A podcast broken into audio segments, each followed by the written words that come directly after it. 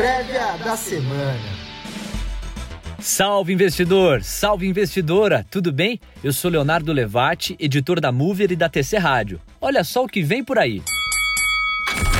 A semana deve ser marcada pelos reflexos das recentes decisões de juros, pelas novidades no tabuleiro geopolítico e pelo comportamento desigual da pandemia em vários lugares do mundo. Uma coisa é certa: a inflação já é uma preocupação concreta nos países emergentes e um temor nos Estados Unidos, cujos rendimentos dos títulos de dívida de 10 anos dispararam, rompendo a casa de 1,70% ao ano.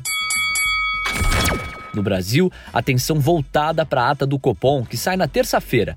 Ela deve trazer indícios de uma discussão mais ampla e explícita sobre o que o comitê considera o componente extraordinário do atual nível de acomodação monetária. Será que a taxa Selic entre 4,25% e 4,5%, que prevaleceu antes da pandemia, será o nível perseguido no ciclo de alta?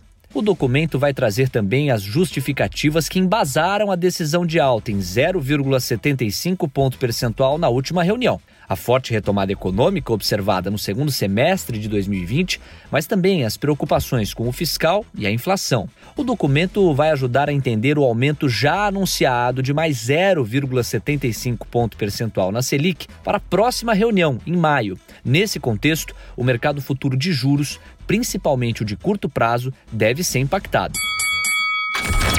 Na quinta-feira, sai o IPCA 15 e o Banco Central vai publicar o relatório trimestral de inflação, em que deve revelar projeções atualizadas para o crescimento do PIB e projeções condicionais para a pressão inflacionária até o final de 2023. O ponto central vai ser a discussão do balanço interno e externo dos riscos para o crescimento e para a inflação.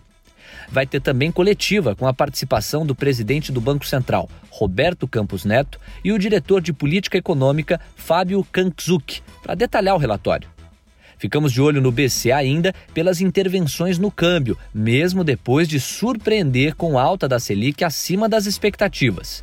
Há chance que elas continuem na semana, já que os investidores estão nervosos. Uma ação muito acima do observado por meses indicaria que a autoridade monetária quer reduzir rapidamente a pressão sobre a inflação e encurtar o ciclo de alta da Selic e talvez dar maior previsibilidade. A pergunta é: existe espaço para contrariar o BC? Parece que sim. Outros ativos devem seguir se ajustando ao Copom mais duro. Foco no desempenho de bancos, seguradoras e importadoras. Preferências, enquanto varejo, locadora, shoppings, elétricas seguem perdendo com a Selic maior. Os leilões do Tesouro seguem no radar tom duro do Banco Central pode ajudar o Tesouro a elevar a oferta de pré-fixados e alongar a dívida. No entanto, a palavra de ordem é para onde vão os yields, e assim saberemos para onde vão também os ativos globais. É porque o desempenho das taxas de juros da dívida americana tem impacto sobre praticamente tudo, desde o custo do crédito na maior economia do mundo até o ajuste das carteiras dos investidores e o rumo das bolsas ao redor do mundo. Será que o sucesso do refinanciamento do governo federal, que em abril deve ter o mês mais estressante em anos, dependerá do exterior? Mundo afora, o ajuste das expectativas globais com relação à atividade, inflação e juros nos Estados Unidos e nos países desenvolvidos deve continuar na semana. Segunda-feira sai o índice de atividade Fed Chicago. Na terça tem o PMI do Japão. Quarta, inflação do Reino Unido, PMI da Alemanha, da zona do euro e do Reino Unido, além do PMI dos Estados Unidos. Ah, também tem confiança do consumidor na zona do euro. Na quinta, dados de seguro-desemprego semanal nos Estados Unidos e o PIB trimestral americano. Na sexta, a inflação do PCE na economia mais forte do planeta. Atente-se ainda à chuva de falas de diretores do Fed ao longo dos próximos dias, incluindo Jeremy Powell em quatro ocasiões, duas só na segunda. As falas têm potencial para deixar mais voláteis os yields e, por tabela, os ativos globais. A dica é ficar de olho nos leilões dos treasuries, nas discussões sobre um plano de infraestrutura nos Estados Unidos e na decisão do Federal Reserve quanto ao desmonte da isenção regulatória que beneficia o mercado da dívida americana. Essa última deve trazer muita volatilidade aos yields. Como consequência, a realização de lucros em ativos de maior risco deve prosseguir, assim como a rotação para ativos ligados à retomada, commodities ou setores beneficiados pela vacinação, com algumas disrupções criadas pela aparição de novas cepas e aumento de casos. No caso brasileiro, o cenário continua muito nebuloso e o mercado fica apreensivo à espera da reunião entre Bolsonaro e os chefes dos poderes, que deve acontecer na quarta-feira. Para conter a disseminação do coronavírus, o prefeito de São Paulo, Bruno Covas, antecipou cinco feriados a partir da próxima sexta-feira, dia 26 de março. Com isso, o recesso do paulistano vai até dia 2 de abril, quando acontece a Paixão de Cristo. A B3, porém, funcionará normalmente nesses dias. Ainda sobre a pandemia, se a média de novos casos continuar crescendo, podem vir mais medidas restritivas no Brasil. O número de mortes deve crescer e pode chegar a 3 mil por dia, reflexo do aumento de casos nas semanas anteriores, o que terá impactos ainda maiores na popularidade de Bolsonaro e deverá aumentar a pressão do Congresso por medidas mais eficazes. No calendário de balanços, penúltima semana, com 33 empresas e com alguns pesos pesados. Destaque para a Qualicorp na terça, Equatorial, Hermes Pardini, JBS, Localweb na quarta, Oi, Sabesp, Bradespar, CPFL Energia e Mosaico na quinta e Cogna e Ser Educacional na sexta.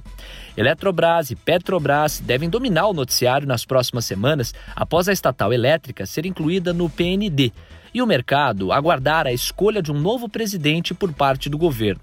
Já a petrolífera deve aprovar novos nomes para o conselho e o general Lune Silva para presidente. Além disso, é importante ficar de olho nos preços dos combustíveis. O endurecimento nos grandes centros brasileiros por conta do avanço da Covid-19 impacta o corporativo, uma vez que as varejistas, shoppings e setores do consumo serão afetados.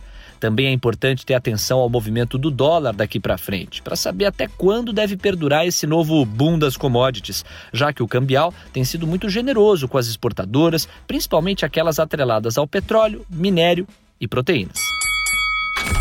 Agora vamos para Brasília, de onde fala o analista político da Mover, Leopoldo Vieira. Diga, Léo.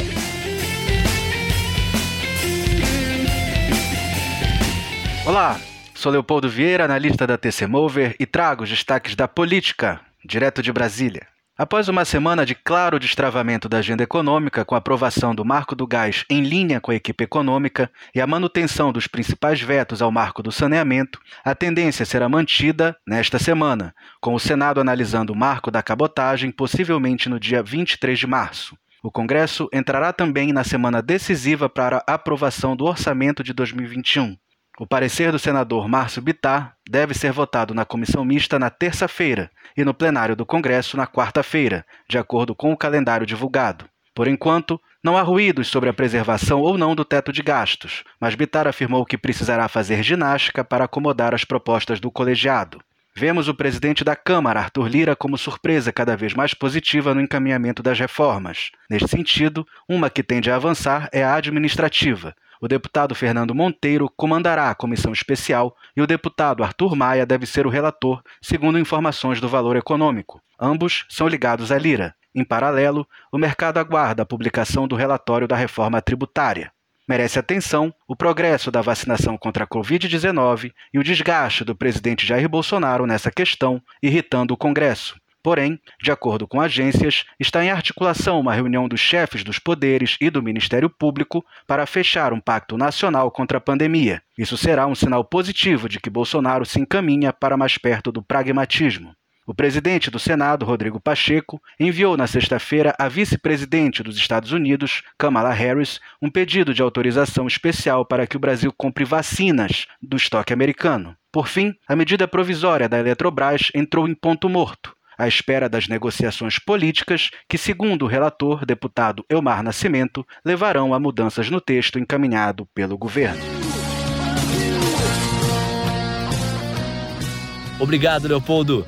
Bom, gente, eu vou me despedindo. Mas antes, aproveito para convidar você a acompanhar a TC Rádio, a primeira rádio do Brasil voltada para a cobertura do mercado. De segunda a sexta, a partir das 8h45, temos um encontro marcado no Expresso da Manhã para melhor cobertura do pregão. Uma da tarde, o almoço de negócios te convida a mergulhar no dia a dia das companhias para observar o mercado de um jeito único.